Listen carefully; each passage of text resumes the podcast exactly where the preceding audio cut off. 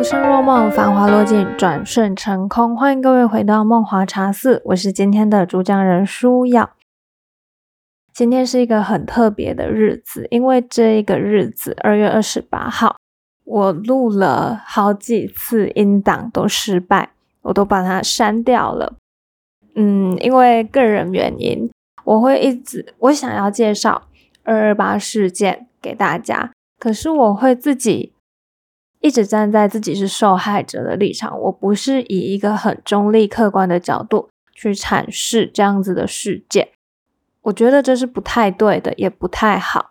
因此，关于二二八事件的始末、导火线、背景，还有整个后续经过。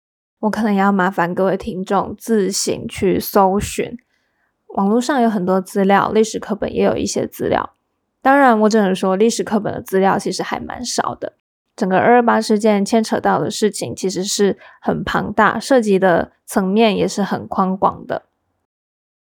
这可能需要更多更多人去认识。那这一集呢，会有点。悲伤，毕竟二月二十八号这一天本来就不是个值得开心的日子。那这一天是国定假日嘛？礼拜一，嗯，因为我们是礼拜一上架。我其实想了很久，我想说，哎呀，既然有二月二十八号礼拜一这样子的机会，是不是能让我为大家介绍整个二二八事件的始末？后来我想。我可能不太成熟，我没有成熟到能够很中立、很客观的去阐述这一件曾经发生过的历史事实。或许也因为它已经过了很久，经过很多意识形态的掺杂，所以呢，它二二八事件变得不不再是一个历史事实，而变成是一个历史诠释学，就是。每个人对他有不一样的解释，因为是自己的立场不同，所以会有不同的解释。这都没有关系。我想，只要有人关注二二八，我就觉得这是一件好事。不过，也因为二二八事件，我们我觉得生活在台湾这片土地上的人，更应该要去了解曾经在这一片土地上发生过的故事，不论是好的或是坏的，我是这么认为的。那开场完了之后呢，我还是希望大家可以在这一集结束以后呢，搜寻一下二二八事件，甚至是到图书馆找一些相关的资料。我相信都是会有书籍的，也有很多研究者在研究整个二二八事件。那么今天我想要向大家介绍的，其实不是这个嗯二二八事件的始末，我想要告诉大家一个消息。就是呃，国史馆它是一个单位，国史馆呢，为了提供社会大众呃对二二八事件有更加充分的了解，所以啊，他们架设了一个网站，叫做二二八事件档案资料库。那么在这个二二八事件档案资料库里面呢，我们可以很清楚的知道，他们搜集了很多很多有关于二二八事件的档案资料。包括公价单呐，或者是说啊薪资单呐，好，反正就是有关于受害者的数位影像，呃，核心档案的数位影像，他们都把它扫描好了，然后呢，放在这个二二八事件档案资料库上面，供所有人浏览下载，甚至想要申请也是可以的。好，那也希望这个链接呢，我会放在我们的。资讯栏里面，那大家如果有兴趣的话呢，麻烦点进去看看，我们就可以知道到底二二八事件曾经发生过怎样的故事，当权者又是怎样解读二二八事件，那么二二八事件的受害者又是在怎样的背景下受害的？二二八事件其实有很多悲伤的故事，就我所知。我真的会，我每次看到这些故事，就会觉得很难过，很难过。更何况是他们的家人，受害者家人的悲伤与哀痛，一定是比我们还要多的。在这边，我也很希望社会大众，还有生活在台湾这片土地上的人，我们可以对二二八事件有更加的、更多的了解。这样子的了解，其实有助于凝聚我们的国民意识，还有建构国家的文化记忆。我们不能只建构好的记忆，这个悲伤的、不好的记忆，也可以在未来让我们继续引以为戒。我们学历史最重要的就是不要再像以前一样做一些追悔莫及的事。我们以史为鉴，希望能够展望更好的未来。但是，往往我们会发现。历史是不断在重演的。这个执政者做的事情，好久好久以前的执政者曾经也这样做过，杀戮一直都在，对吧？这是很残忍的事情。那这也是很值得我们思考：为什么我们都已经有引以为鉴、有这个纸本的历史时代了，已经是有文字的历史时代了，为什么我们还是不能引以为鉴呢？我们还是会让悲剧不断的产生，战争还是永远不会停止。我真的是站在反战的立场，我不认同任何的战争跟杀戮。那么提到这个二二八事件，我不得不说，我就得 说到那一位老师啊，这一位老师是我的一位大学老师，他曾经说过。二二八事件不过是政党之间，呃，树立一个架，建立一个意识形态，然后呢，想要挑拨族群的对立。他以前是生长在眷村里面的孩子，他知道的二二八事件，跟我所知道的二二八事件其实是不一样的二二八事件。他告诉我们，二二八事件里面的受害者大多是外省人，而非本省人。这个跟我学到的历史教育显然是不一样的，所以那个时候我是带有质疑的角度去看待这他说出来的这一番话。后来啊，我接触到了二二八事件的档案资料库，它里面有登录受害者名单。我想从他们的职业别里面啊，可以很清楚的发现，二二八事件大多数受难的是外省人，这样子的言论是错误的言论。不论是本省人或是外省人，在二二八事件里面都曾经被杀戮。我们不能以大多数或是少少部分来概括他们，因为人命是很珍贵的。这位老师的这番言论啊，其实让我很不能认同。我不知道他们的，嗯，可能是眷村里面对于二二八事件的解读是这样，但很显然，二二八事件最近已经。尽可能的被复原了。我们在这个档案资料库里面就可以发现，其实，在修复这些档案或者是在搜集这些资料的人，他们的用心程度，他们试图让大家都知道，哦，当初的二二八事件到底是怎么回事，受害者到底有谁，受难者到底有谁？我们要好好的向这些受害者跟受难者道歉、致哀。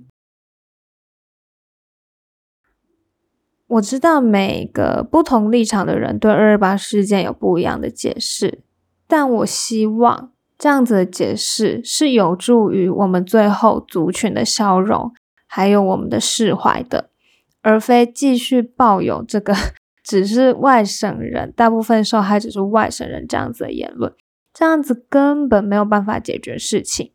就算是外省人又怎样？难道我们不需要为这些外省人？难过吗？好，嗯，当然，老师在讲这件事情的时候，我并没有去反驳他或是反对他。我在想，maybe 是我历史教育学错了，或许二二八事件受害的人就是外省人，也不一定。但事情真的是这样吗？我倒不那么认为。就如同我刚刚说过，不管是本省人或是外省人。所有生活在台湾这片土地上的人，或多或少都曾经受过二二八事件的影响，使我们很幸运，没有生活在那样悲惨的年代。我们很幸运的生活在政治已经比较开放的年代。我要说的是相对开放。我知道台湾的政治环境其实也不是非常的开放，但是比起亚洲周围的几个国家，我想已经是相对开放的了。那么讲到这一位老师啊，我就不得不再讲他的一些事情。这个老师啊，还曾经有一个很可怕的言论，我觉得很可怕。他说：“文化大革命就是中国的文化大革命，中国的文化大革命牺牲的只是少部分的无辜的人，但是留下的是大部分思想正确的人。请问，怎样叫做思想正确？福音政府就叫做思想正确吗？这是我一直很疑惑的一件事情。”难道我们的思想跟政府、跟政权不一样，我们就该死吗？如果我是那时候的中国人，我会感觉很难过。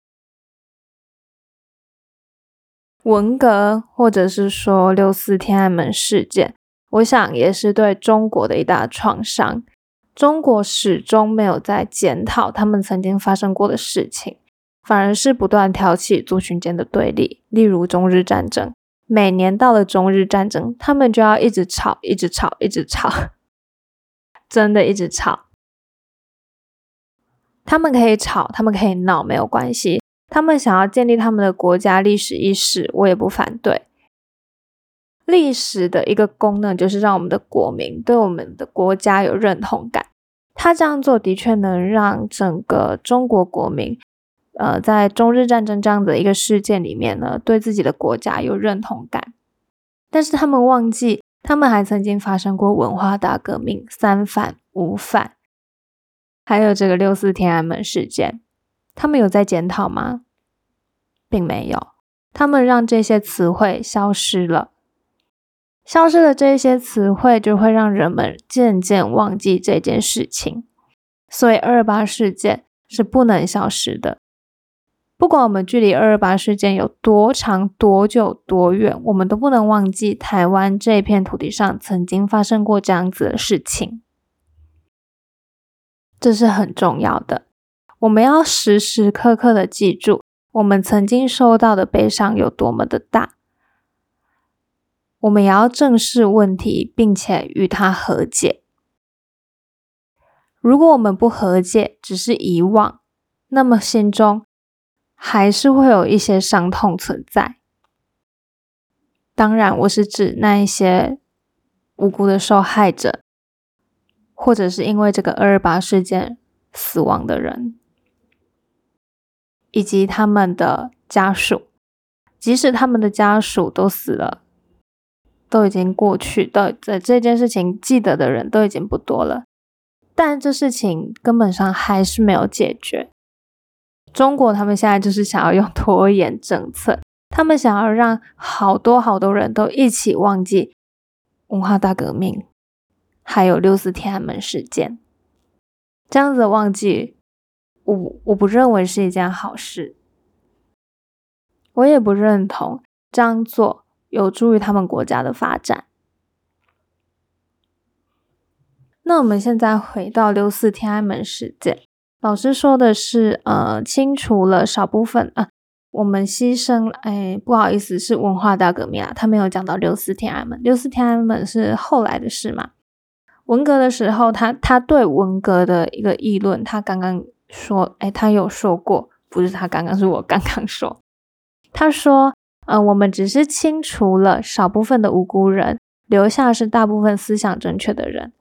好，那而且他们也把大部分思想不正确的人都给干掉了。各位听众，请想一下，他们这样子不是很藐视人命的珍贵跟可贵吗？竟然会因为只是因为思想不正确就要被干掉，好就要被批斗。红卫兵那个时候真的是很可怕的，翻箱倒柜让你倾家荡产。嗯，生活在中国共产。党的文化大革命的年代下，我想很多人都是战战兢兢的，如履薄冰的。在这两个事件的对比啊，文革还有二八事件，呃，还有这个六四天安门跟二八事件，我都看到了台湾为了我们的国民历史仪式还有国家文化记忆做出的努力。我知道大家很努力，虽然大家会立会因为立场不同而有不同的权解，不过这都是好事，总比让这个事件直接消失、直接在我们的记忆里面抹杀还要好。大家知道没有记忆是多可怕的事吗？一个国家没有记忆也很可怕。我们常常在说。哎，台湾这片土地上，呃，从有政权开始，其实也不过短短的几百年，没错。但是这几百年里面呢，可以谱写出很大很大的篇章。